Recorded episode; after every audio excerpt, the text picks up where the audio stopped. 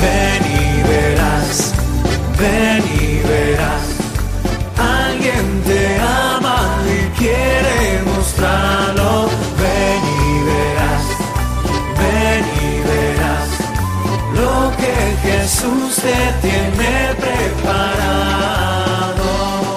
Ven y verás con el Padre Miguel Ángel Morán.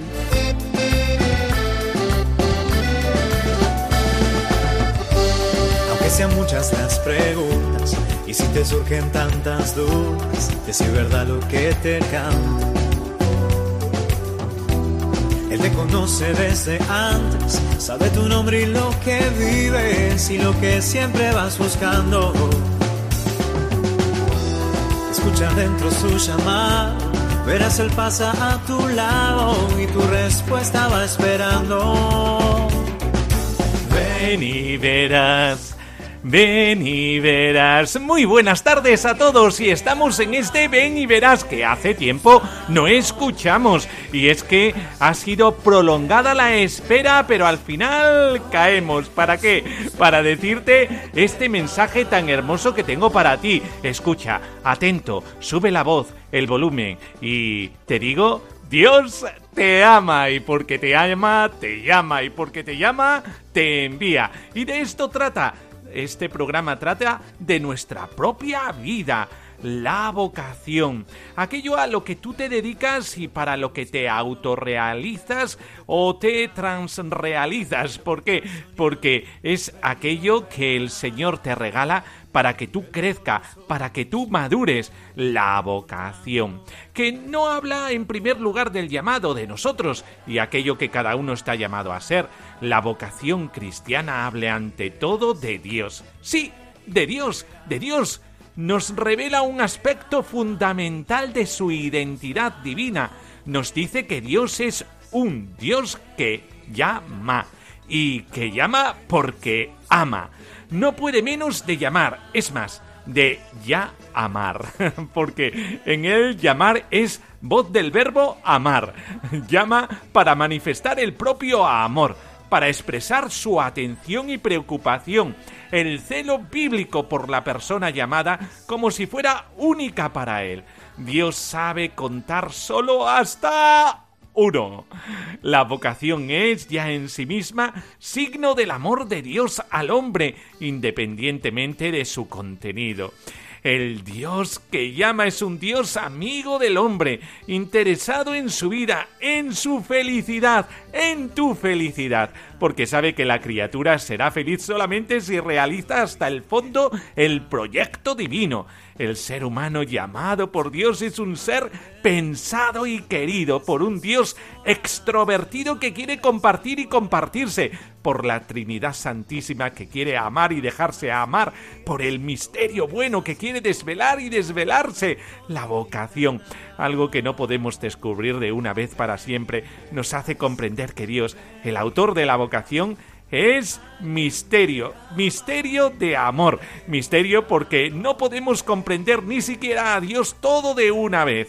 En Él hay demasiada luz, una luz que nos cegaría si pretendiésemos mirarla con nuestros pobres ojos de carne. Por eso le tenemos que pedir al Señor, danos tus ojos.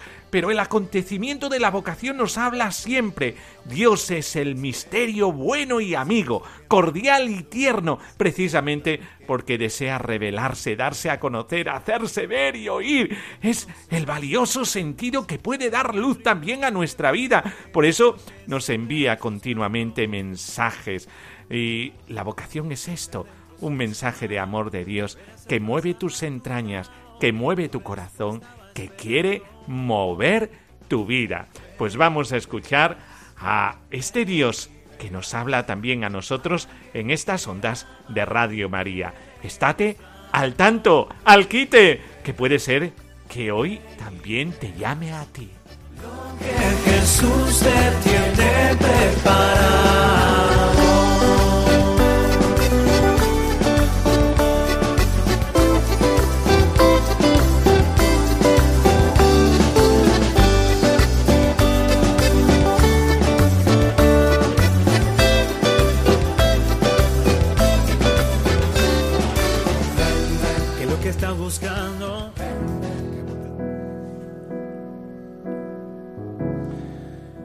Quiero fiarme de ti, Señor. Tú eres mi Señor, mi Dios. Tú te revelaste a los sencillos y humildes de corazón. Danos un corazón sensato y sencillo, bueno y sabio como a Salomón. Señor, te necesitamos para cambiar, para convertirnos, para transformar el agua de nuestra mediocridad en el vino de tu alegría. Desde la creación pensaste en mí, me entretejiste, me modelaste en el seno materno y con paciencia has acompañado mis pasos, mis sonrisas. Dame luz como al ciego de Jericó, para ver el camino que he de seguir. Hazme caer como a Saulo, para hacerme caer en la cuenta de mi egoísmo. Tú me llamas, Señor. Ábreme los oídos, Señor, tú me dices, ven y sígueme. Que no tenga ídolos ni riquezas, que no busque mi buena imagen ni el reconocimiento de los demás que no busque la gratitud ni el tener tales o cuales cosas. Sea tu amistad mi tesoro, tu palabra mi aliento.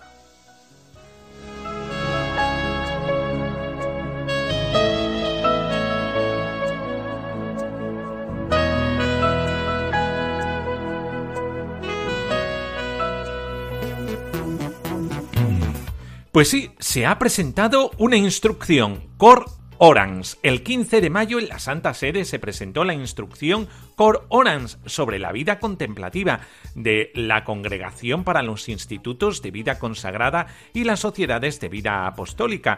Las religiosas contemplativas españolas valoran sobre todo la importancia que la Santa Sede otorga a reforzar el papel de las superioras, creando la nueva figura de presidenta federal, la necesidad de federarse para evitar el aislamiento o ampliar la formación inicial de las monjas, que ha de abarcar al menos nueve años, prorrogables hasta doce.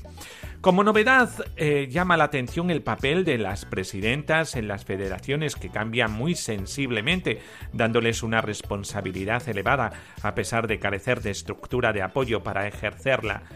Eh, asimismo, se valora en este texto vaticano eh, que aclara las disposiciones del Papa Francisco en la Constitución Apostólica Vultum Dei Quarere de julio del 2016 que vea la urgencia de abordar la formación de las religiosas, como decimos, así como el adecuado discernimiento de candidatas a la vida contemplativa que ahora se exige.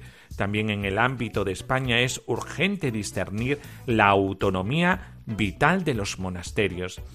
Y por eso estamos ante una gran precariedad por la prolongada escasez vocacional que ha abocado a que muchos monasterios estén bastante envejecidos. Por eso aborda la decisión y valentía de todos los problemas, de las monjas de clausura y que tienen que abrirse en estas dificultades al Espíritu Santo, a que la vida de los monasterios sea más cercano a los jóvenes y que se abra a que muchos puedan acudir a eh, estos conventos eh, para poder tener una experiencia, una experiencia de vida con las religiosas y poder eh, con ello experimentar la vida fraterna, la vida de comunión, el gozo de la entrega de por vida, pero para una razón de existir preciosa, que es la oración por la Iglesia y el emprender servicios que puedan ser compatibles eh, con la vida de clausura. Por eso se habla de una vida de clausura eh, más implicada en el proyecto de la sociedad. Pues nada, que Cor Orans, una nueva instrucción para la vida contemplativa. Estamos de enhorabuena porque necesitamos de estos pulmones de la Iglesia que hacen que nosotros podamos tener vitalidad de entrega.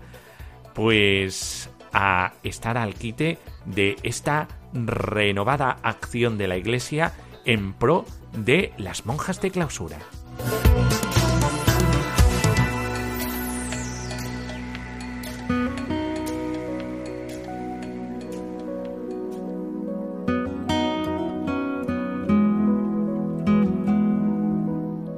Del Evangelio según San Mateo.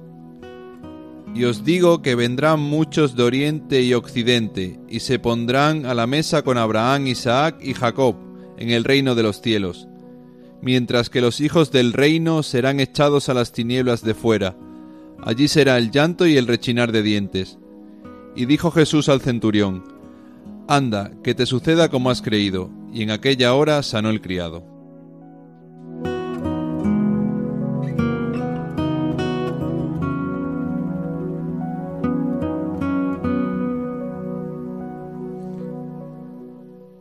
Y vendrán de oriente, de occidente y seguirán al Señor.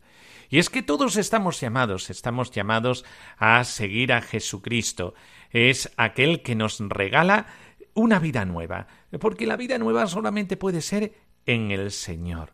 Y hemos sido pensados y amados en Cristo. Y si hemos sido pensados y amados en Cristo, es claro que Él es nuestro tipo la causa ejemplar y perfecta de nuestra vida. Es la encarnación la que realiza la comunión más perfecta posible entre el hombre y Dios. En Cristo entra el hombre en una comunión tan perfecta con Dios que llega a ser una sola persona, la persona del Verbo encarnado. Cristo es la causa ejemplar, no sólo en el sentido de que hayamos sido pensados por Él, amados y creados a su imagen, sino en el sentido de que nuestra existencia y nuestra vida es una participación de la suya. Vivimos y participamos de su plenitud. Acordaos de estas palabras. Yo soy la vid y vosotros los sarmientos de Juan 15, Yo soy la vida, la vocación concreta del hombre, pues consiste en una llamada a participar y a vivir siempre más y mejor la plenitud de Cristo. De esta manera, Cristo aparece como el contenido propio de la vida del cristiano. Es la confesión de San Pablo a los filipenses. Mi vida es Cristo. Vivimos de verdad en Cristo Jesús para estar después definitivamente con Cristo Jesús. Si Cristo es causa ejemplar de nuestra vida, de ahí se sigue que Él es nuestro modelo y ejemplo. No es solamente el tipo a cuya imagen hemos sido creados y por cuya participación existimos, sino también el modelo histórico al que estamos llamados a imitar. La vocación del hombre se fundamenta en una participación de la vida de Cristo, y se realiza siempre mejor a través de una perfecta imitación, secuela de su vida y observancia de sus enseñanzas. Él es la palabra definitiva que nos ha dirigido el Padre, su suprema revelación. En adelante, para conocer a Dios y dirigirnos a Él, no hay otro medio que fijarse en Cristo e imitarle. Oídle, dice el Padre. Él no puede decirnos ni hacernos más por lo cual, como veremos, Cristo es también el protagonista de nuestra llamada. Y es que uno cuando es llamado, ¿a qué es llamado? Está llamado a ser como Cristo en el seguimiento de Jesús. Eh, seguimiento significa esto, seguir las huellas plasmadas por Cristo en el camino para que también las tuyas se unan a las suyas. Y tenemos que acudir a las enseñanzas de Jesús. Por medio de sus enseñanzas, Jesús se manifiesta nuestro Maestro, único Maestro que puede hablar con autoridad y con absoluta definitiva veracidad. Uno es vuestro Maestro, Cristo, dice Mateo 23, 8. Él es él mismo quien lo dice y añade, yo soy la verdad. Por eso, hasta que nos encontramos esta verdad, nuestra vida se siente vacía. Por lo cual eh, pudo escribir San Pablo, me propuse no saber entre vosotros otra cosa que Cristo Jesús, segunda de Corintios 2.2. el que se muestra en su vida como nuestro modelo cabal, como quien con mayor perfección realizó el primero en la vida las enseñanzas que imparte, como la unión que aparece eh, eh, eh, en Jesús, que es el modelo existencial y dinámico de nuestra vida. decía San Juan de la Cruz, no imites al hombre en tus acciones, por santo que sea.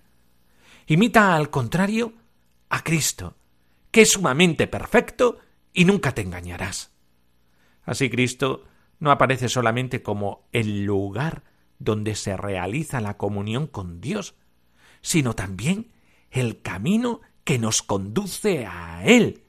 Yo soy el camino. Juan 14, 6.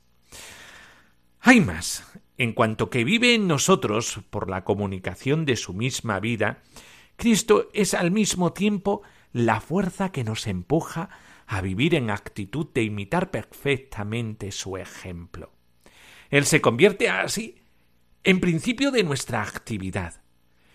Es su mismo espíritu quien, actuando incesantemente en nosotros, produce en nosotros la vida cristiana. Cada acción del cristiano se completa en Cristo y por Cristo, y es por Cristo como se define. Más aún todavía, amado oyente, se debe afirmar en sentido paulino que el designio original del mundo ha sido cimentado en Cristo hombre. La estructura significativa de la historia se edifica según las situaciones de la existencia terrena de Cristo y tiene sentido únicamente en Cristo. Ningún verdadero progreso puede realizarse sino en presencia y en relación con esta realidad última y absoluta. Todo, absolutamente todo, y así te lo digo, con esta convicción, está dirigido y ordenado por Él, aunque no todo con la misma inmediatez. Por eso, el Concilio Vaticano II resume cuanto estamos diciendo con estas palabras. La Iglesia cree que Cristo, muerto y resucitado por todos, da siempre al hombre, mediante su espíritu, luz y fuerza para responder a su suprema vocación. No se ha dado en la tierra a los hombres otro nombre en que puedan salvarse. Cree igualmente encontrar en su Señor y Maestro la llave, el centro y el fin último del hombre y de toda la historia humana, la Iglesia, además, afirma que más allá de todo esto que cambia están las realidades inmutables. Estas encuentran su último fundamento en Cristo, que es siempre el mismo, ayer, hoy y siempre. Gaudium et Spes número 10. De Él procedemos, por Él vivimos, a Él vamos. La vocación del hombre, pues, es vocación de Cristo, esta vocación se concreta y se realiza en la consagración bautismal, por la cual el cristiano se incorpora a Cristo como miembro de su cuerpo. Pero esta incorporación, que como decíamos constituye una nueva creación, es a la par que la primera solo iniciación. Se irá completando mediante la colaboración humana, el bautismo es sólo el principio de una transformación que ha de perfeccionarse progresivamente en toda la vida. Encontrar a Cristo equivale a renunciar a todo cuanto Él no puede asumir. Todo aquello que forma parte del mundo del pecado ha de ser erradicado y abandonado. Si tu ojo te escandaliza, sácatelo. San Pablo no duda llamar este momento de paso a la vida en Cristo con el nombre de muerte. El mismo Jesús, hablando de su pasión y de su muerte, las había llamado bautismo, clara enseñanza para el cristiano. El bautismo que ha recibido es una muerte, le configura a la cruz de Cristo y le invita a morir cada día, actuar constante y progresivamente en su transformación por medio de la crucifixión de la carne y de sus pasiones, de sus concupiscencias. Y es también, cómo no, no nos podríamos quedar solamente en la muerte, sino que también es una resurrección. El cristiano no está unido al Cristo histórico, sino al Cristo actual que está vivo y glorioso. La transformación en él, si por una parte supone muerte, constituye siempre y esencialmente una resurrección, por lo cual San Pablo pudo desafiar a la muerte. ¿Dónde está? Muerte, tu victoria, nos diría San Pablo en 1 Corintios 15, 55. Conforme avanza la muerte, se desarrolla la vida. Todo cristiano está llamado a repetir en su vida diaria el misterio pascual de Cristo hasta alcanzar la resurrección definitiva. Esta es nuestra vocación, el estar continuamente abierto a esto, abierto a en nuestra vida un morir para resucitar. Y uno muere para resucitar cuando se hace carne del otro, cuando se da y se gasta la vida por el otro. Esta es la vocación. Toda vocación llama esto, a morir a nosotros para que otros tengan vida. Y esto es lo que hacemos también en Radio María y por eso estamos en la campaña de mayo de Radio María y eh, es tan importante eh, que Radio María siempre piensa en los demás y nos sirve a través de la predicación, a través del Evangelio por medio de estas ondas. Eh, por eso vamos a escuchar esto que es muy interesante dentro del corazón de nuestro programa. Id al mundo entero y anunciad el Evangelio a toda la creación, dijo Jesús a sus discípulos. También hoy el Señor quiere que seamos misioneros bajo el manto de la Virgen, Reina de los Apóstoles. Radio María, que no tiene más fin que colaborar en esa misión evangelizadora, os pide en este mes de mayo un esfuerzo especial de oraciones, voluntarios y donativos. Así, la voz de Cristo podrá llegar a todos los rincones de España y de otras naciones del mundo a las que queremos llevar Radio María. Puedes informarte de cómo colaborar llamando al 91 822 8010 o entrando en nuestra página web radiomaria.es apóstoles y misioneros del mundo con Radio María.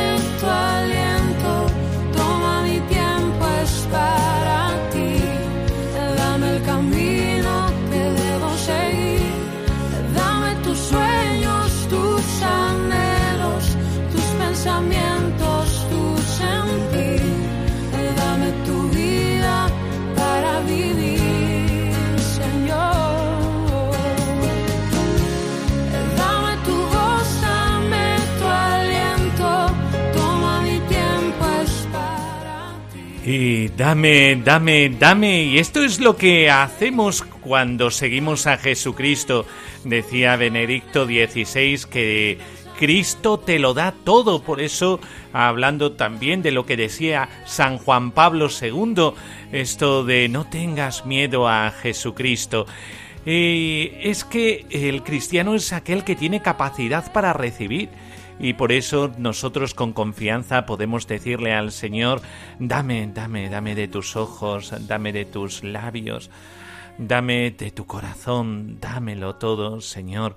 Y es que eh, todos nosotros estamos ahí para recibir de Cristo y Él nos quiere dar a manos llenas, como lo ha hecho en la vida de tantos eh, que han pasado por este programa, en la entrevista que hacemos, eh, porque claro, un programa que habla de lo nuestro, habla de la vocación y la vocación a la vida sacerdotal, la vocación a la vida religiosa, la vocación a la vida matrimonial, la vocación de el laicado comprometido eh, con un servicio, con una misión, eh, pues eh, no puede faltar el testimonio y por eso en este programa tenemos testimonios muy ricos que hacen que nuestro corazón vibre de otra manera y por eso en nuestro estudio tenemos a Martín. Muy buenas noches, Martín. Hola, muy buenas noches, buenas noches a todos. Bueno, Martín, eh, dinos de dónde eres y cuántos años tienes para que eh, nos situemos, en, eh, porque la gente como no te ve, nos situemos desde aquí, desde la radio, en saber qué, a quién tenemos en el otro lado. Bueno, pues me llamo Martín, Martín Bermejo, tengo 43 años y soy natural de Cáceres, eh, parroquiano de la parroquia de Nuestra Señora de Fátima, aunque durante muchos años, durante 12 concretamente, he estado viviendo en Almendralejo, en la provincia de Badajoz. Eh, muy bien, Martín. ¿Y eh, por qué te tenemos aquí? mirad, han pasado oh, muchos misioneros por este estudio, pero todos los misioneros que hemos tenido han sido sacerdotes. Ahora tenemos aquí a un misionero laico. Martín, eh, ¿cómo recibiste la vocación a la misión siendo un laico? Bueno, pues eh, un proceso largo, un proceso largo en el que, como dice el cuento, estamos unidos a Dios a través de una cuerda y yo mm, no quería, el Señor tiraba, pero yo, la verdad que me, me costaba bastante, ¿no? y, la cuerda se rompía y siempre la rompía yo. Y poco a poco el señor cada vez que la rompía pues iba haciendo un nudo y otro nudo y yo la volvía a romper y así nudo a nudo. Al final acabé por darme cuenta de que la cuerda se iba haciendo cada vez más, más corta y estaba más cerca de él, ¿no? Todo empezó, eh, yo soy arquitecto técnico de profesión y estaba trabajando en pleno boom de la construcción y, bueno, pues inmerso en las cosas del mundo, ¿no? Inmerso en pues los problemas que tiene un joven eh, trabajando, cuando la vida te va bien, ganas dinero, tenía mi novia, tenía un grupo de música, todo perfecto, todo maravilloso. Y bueno, pues en esos momentos, pues como que no te acuerdas de Dios, ¿no? Eh, parece como que somos autosuficientes, ¿no?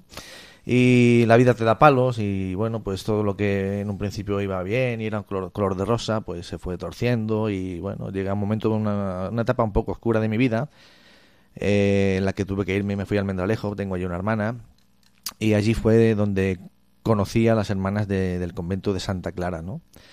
Eh, de casualidad. Eh, mi madre fue a una misa allí, yo fui a acompañarla y, bueno, pues fui con ella a misa. Mi madre estaba contenta de que yo fuera a misa después de muchos años. Yo tengo que decir que he sido siempre creyente, pero no, no era practicante, la verdad. Y, bueno, el ver a mi madre tan contenta aquel día por ese cambio que yo había experimentado en mi vida me hizo prometerme a mí mismo pues eh, asistir a misa todos los días, ¿no? Y, de ahí puedo decir que la Eucaristía fue la que cambió mi vida.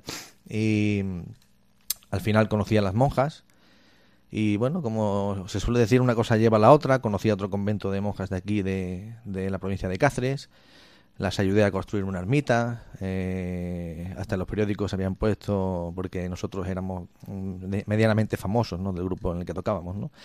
Eh, me acuerdo de un artículo que decía de músico a constructor de ermitas. ¿no? Y, bueno, pues el Señor va obrando sin que uno se dé cuenta y eh, me presentaron también de casualidad a un señor alemán que se llamaba Humberto, que en paz descanse, ya murió hace dos o tres años.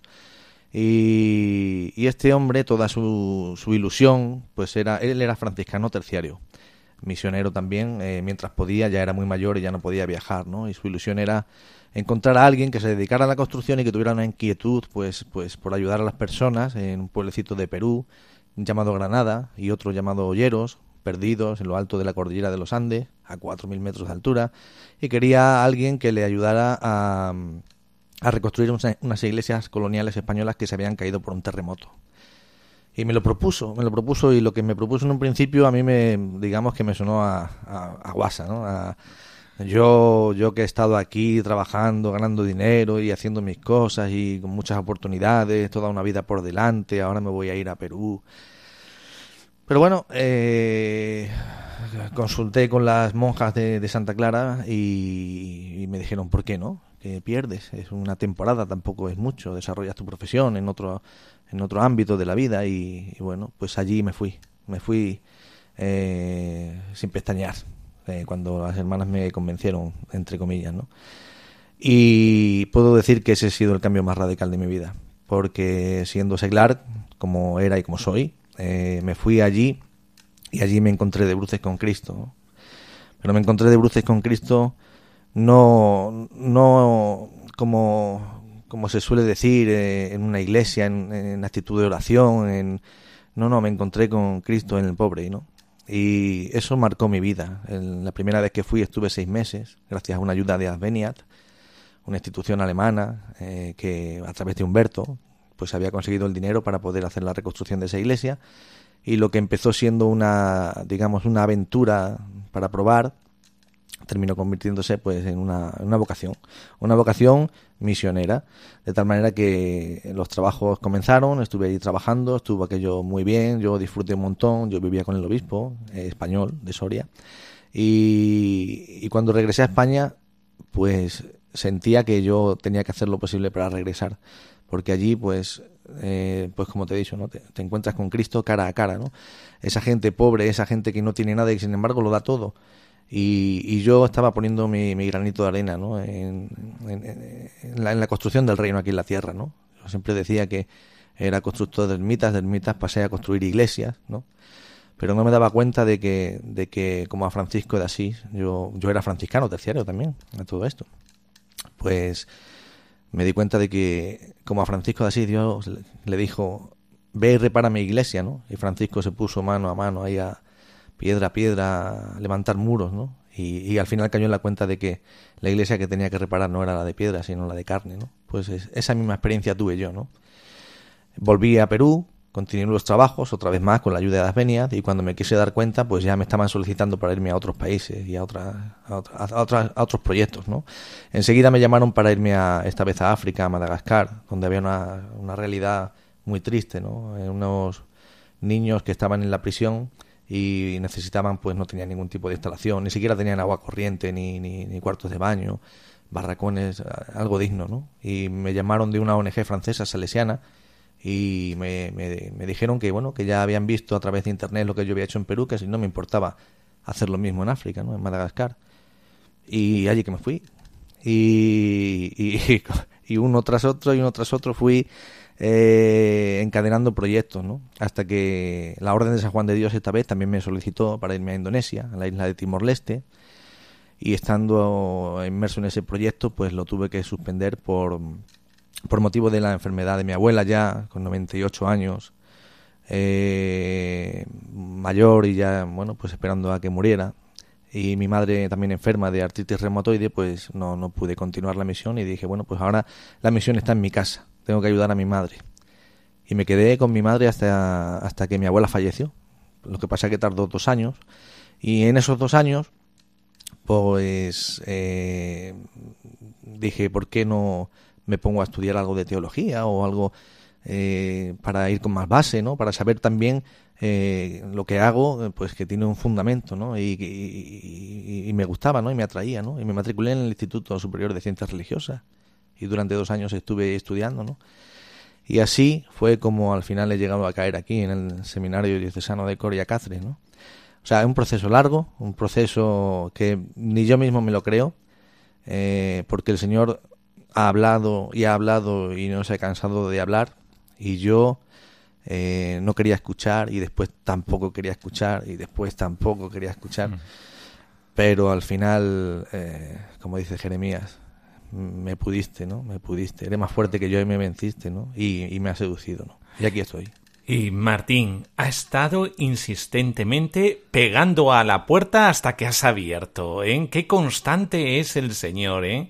Y, y, y, y, muy perseverante en la llamada, porque como te ama tanto Martín, tiene que ser perseverante en la llamada. Eh, Martín, entonces nos has dicho que, vamos a ver, como seglar estuviste en la misión y nos has hablado sobre todo de construcción, pero de buena tinta sé que allí en aquellos países te llamaban incluso padrecito. Sí. Esto porque porque tú también hacías pastoral, ¿no? Allí entre eh, entre eh, muros y ladrillos, pues también eh, te dabas a la misión, a la misión de evangelizar. Exacto. O sea, yo era consciente de que no podía estar allí simplemente poniendo piedras y dirigiendo un trabajo de construcción, ¿no? Yo estaba mano a mano con un sacerdote, Juan, eh, Juan de Dios, que un hombre increíble, un sacerdote que lleva, muchas veces nosotros aquí decimos que nos sorprendemos porque hay sacerdotes que llevan tres, cuatro o hasta cinco pueblos, ¿no? Este señor lleva 45 pueblos, ¿eh? sin medios de transporte, y bueno, pues a él le vino la verdad que muy bien que yo me quedara en Granada y Olleros porque bueno, pues eh, me daba instrucciones para que yo fuera catequizando a los niños y a través del obispo, porque yo los fines de semana vivía con el obispo de, Chachapoyas, que es donde yo he estado, en la región Amazonas, al norte de Perú.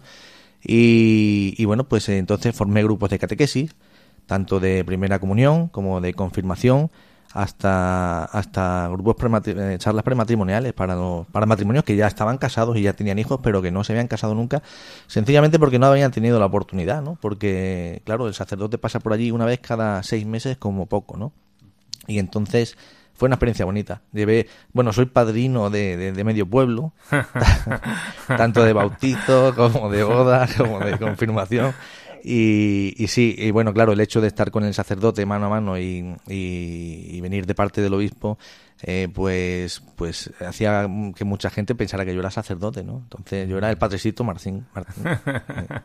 Y, vamos a ver, ¿y ha habido un cambio en tu vida? Eh, nos has hablado eh, muy gráficamente sobre cómo eh, eh, Dios ha ido hilando tu vida para hacer un tapiz precioso eh, pero, Martín, ahora nos has dicho que estás en el seminario.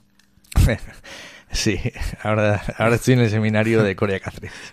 y, y, y, vamos a ver, ¿y cómo Dios te ha llamado a, al seminario? Porque es muy distinto esto de ser misionero laico a la llamada sacerdotal. Sí, totalmente. Bueno, yo, yo siempre he dicho que, que Dios me ha llamado a mí a través de la, de la Eucaristía. Yo desde que descubrí la Eucaristía eh, no, no, he dejado de vivirla siempre que he podido diariamente y soy consciente de que Dios eh, me ha, me ha hablado mucho ¿no? a través de, la palabra en la Eucaristía, ¿no? a través de la presencia de, de, de la comunión, ¿no? de, de, saber que es tan cercano que lo podemos hasta tocar. ¿no? Entonces, sí, eh, quizá he sido más dócil a, a, medida que ha ido pasando el tiempo, pero sí es verdad que ha sido un proceso largo, ha sido un proceso en el que yo, eh, como el pueblo de Israel en, en, el desierto, no, no he querido escuchar, ¿no?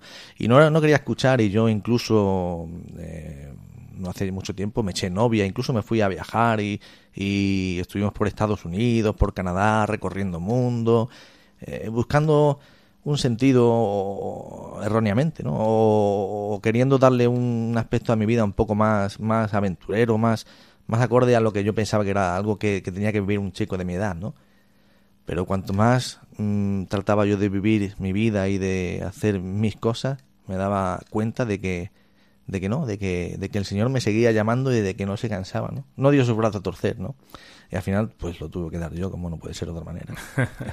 es más fuerte, ¿eh? Te has enfrentado. Me he enfrentado con un rival terrible. Terrible. sí, sí. Bueno, ¿y, ¿y qué tal la experiencia en el seminario? Bueno, la experiencia en el seminario eh, positiva, sorprendente, sorprendente porque eh, a raíz de haber estudiado en, el Instituto de Ciencias Religiosas, pues también eh, adquirí un, interés cada vez mayor, ¿no? Por, sobre todo por los temas bíblicos, ¿no? Que era lo que más me llamaba, ¿no? Las asignaturas que yo me matriculaba. Y, bueno, cuanto más eh, sentía yo que, este era mi camino, más sentía la necesidad de, informarme y de formarme, ¿no? Creo que es fundamental en la vida del cristiano, ¿no? Estar formado. Y, bueno, pues es algo que, me gusta y que eh, es duro. Yo soy de, ciencias y aquí todas las, asignaturas son de, letras puras, ¿no?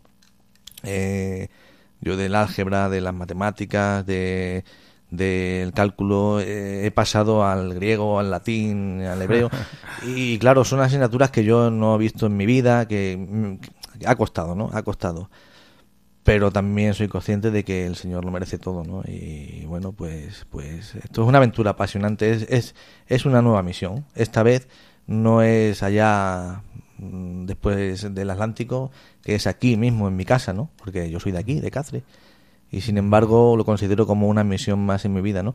Eh, cada vez tengo más claro que, que, bueno que el Señor me está llamando y me está dando toques y yo y yo mm, creo que estoy respondiendo lo mejor que puedo dentro de, mi pobreza, ¿no? Y aquí estoy y, como dijo la Virgen, hágase en mí lo que él quiera y lo que él diga, ¿no? Y Martín, eh, también tienes una ONG, ¿verdad? Porque sigues ayudando a los países eh, más pobres, ¿verdad? Con proyectos muy atrayentes. ¿Cómo se llama esta ONG? Sí, bueno, como yo dije, vivía en Almendralejo eh, y entonces antes de, de, entrar en el seminario pues habíamos creado una ONG eh, cuando llegó el momento de crisis, yo estaba con los franciscanos eh, y bueno, los franciscanos unificaron las provincias, eh, ya la, ONG no, no, no, podía hacerse cargo de, los proyectos que yo tenía en mente y bueno, pues decidimos una serie de personas, que unos amigos de Almendralejo, y yo pues fundar una nueva ONG, ¿no? Ahí digamos al abrigo del convento de Santa Clara, nuestra intención siempre ha sido pues eh, no solamente evangelizar, es una ONG cristiana, franciscana, eh, sino concienciar, ¿no? También es muy importante que la gente se conciencie de que cuando ves una bola del mundo, pues todos estamos, digamos, eh, dispersos alrededor de ella, pero cuando se despliega el mapa mundi, pues resulta que Europa y más concretamente España están en el centro del mapa mundi, ¿no? Y yo eso me hace reflexionar, ¿no? Es decir, estamos en el centro del, del mapa mundi, pero somos el centro del mundo. Y, muchas veces me doy cuenta de que parece que somos el centro del mundo, pero que va, nada más lejos. Eh, ante Dios somos todos iguales. Mm. Y eso te hace reflexionar y te hace ver cómo se vive aquí, ¿no? Eh, electricidad, agua corriente, eh, derechos, transporte, sanidad, educación, una serie de cosas que las damos por hechas, ¿no? Las damos por hechas porque hemos nacido con ellas. para nosotros es totalmente imprescindible darle a un botón y que se encienda una luz, ¿no? Eso en Perú, en África, en los sitios que yo he estado, pues es no solamente un artículo de lujo, sino que directamente es que no es ni posible, ¿no? Entonces, entonces bueno, pues nosotros queremos que la gente pues despierte, ¿no? De ahí el nombre de la ONG, despierta, despierta Almendralejo ONGD, ¿no? En la ONG nuestra eh, lo que trata es de continuar los proyectos que, que dejamos, eh, que empezamos ya cuando estaba con la ONG franciscana, OFRA, ONG se llamaba, o Fra ONG San Francisco, y ahora de lo que se trata es de continuarlos y seguirnos. Aparte de esto, de la cooperación internacional, eh, hacemos muchos trabajos y muchas campañas ahí en Almendralejo para los servicios sociales de Almendralejo y para Caritas, porque Almendralejo es una ciudad que tiene un índice de inmigración muy muy elevado, porque es tierra de barros y entonces hay mucho cultivo y hay muchas muchas personas, sobre todo de nacionalidad marroquí y rumana, que necesitan mucha ayuda, ¿no? Y ahí estamos nosotros para darle material escolar, alimentación, ropa y bueno, pues y para seguir haciendo los proyectos que estamos haciendo de cooperación internacional, como ahora, en el mes de julio, que comenzamos un nuevo proyecto en Kenia. Pues eh, Martín, eh, esta pregunta a veces es difícil contestar, a ver. pero yo eh, te, la, te la voy a dirigir. ¿Eres feliz respondiendo a la llamada concreta que Dios te hace? Así, a bocajarro, ¿no? y sin chuleta. Em, siento que sí, siento que sí. Eh, desde luego, si ser feliz es sentir que has encontrado el sentido de tu vida y de saber a ciencia cierta que seguir a Jesucristo es el único camino posible, entonces soy el hombre más feliz del mundo. ¿no? Eh, sí es verdad que cuesta dejarlo todo, ¿no? Cuesta mucho. Eh, yo he llevado una vida, la verdad, que bastante activa, ¿no? He viajado mucho, he tenido varios grupos de música, he grabado discos, he, me he movido por muchos sitios dando conciertos, he trabajado en muchos sitios. Has escrito libros. He escrito libros, he tenido, he tenido mi, mi, mi, mis novias, he tenido una vida normal, ¿no? Pero siempre una persona muy activa, muy independiente, ¿no? Entonces, pues claro, cuesta dejar todo eso, ¿no? Pero viendo que, que no me ha costado tanto como yo esperaba y viendo que sobre todo que, que el camino de Jesucristo es el único que merece la pena vivir, pues creo que, que una persona puede decir que es plenamente feliz cuando sabe que ha encontrado el sentido a su vida. Yo creo que lo he encontrado. Pues en esto nos quedamos. Qué bueno que nuestros oyentes escuchen esto, Martín, de tu boca, porque eh, muchos necesitan escucharlo. Y en Radio María tenemos la oportunidad de escuchar testimonios como el tuyo, Martín. Muchísimas gracias, Martín, por estar en los estudios de Radio María en este programa Ven y Verás. Muchas gracias a vosotros. Yo, antes de despedirnos ya, solamente decir una cosa. Eh, primero, saludar a mis compañeros y amigos de Radio María, los voluntarios de Radio María Mérida, porque hasta que entré en el, en el seminario, bueno, pues lo poco que podía colaboraba con ellos, ¿no? No quiero irme de aquí sin, sin saludarles, ¿no? Y luego, segundo, hacer una llamada a la vocación a todos los jóvenes que nos escuchan, porque eh, nadie mejor que yo y personas como yo les puede decir que hemos vivido en el mundo y hemos vivido ahora la experiencia eh, de la vocación, de la llamada de Dios, que merece la pena, pero no solamente que merece la pena, sino que merece la pena mucho. Muchísimas gracias, Martín. A vosotros. Y seguimos con Ven y Verás.